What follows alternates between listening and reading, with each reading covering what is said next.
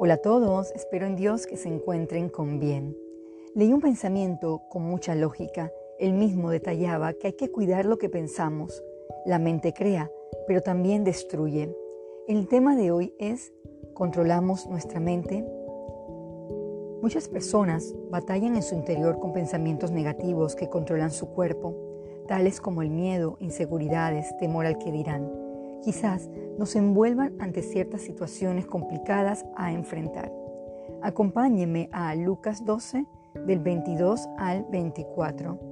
Dijo luego a sus discípulos, Por tanto os digo, no os afanéis por vuestra vida, que comeréis, ni por el cuerpo, que vistiréis.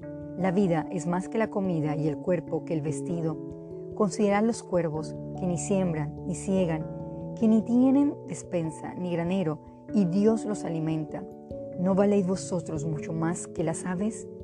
Jesús se dirige a sus discípulos. De una u otra manera ellos podrían sentir miedo y ansiedad por todo lo que estaban pasando y por lo que vendría. ¿Está su mente bajo constante ansiedad? ¿Le traiciona sus pensamientos? Busquemos Filipenses 4:8. Por los demás, hermanos, todo lo que es verdadero, todo lo honesto, todo lo justo, todo lo puro, todo lo amable, todo lo que es de buen nombre, si hay virtud alguna, si algo digno de alabanza, en esto pensar. Sin duda, Dios sabe lo que hay en nuestro interior, conoce cada una de nuestras debilidades y nos exhorta a ser transformados con su palabra.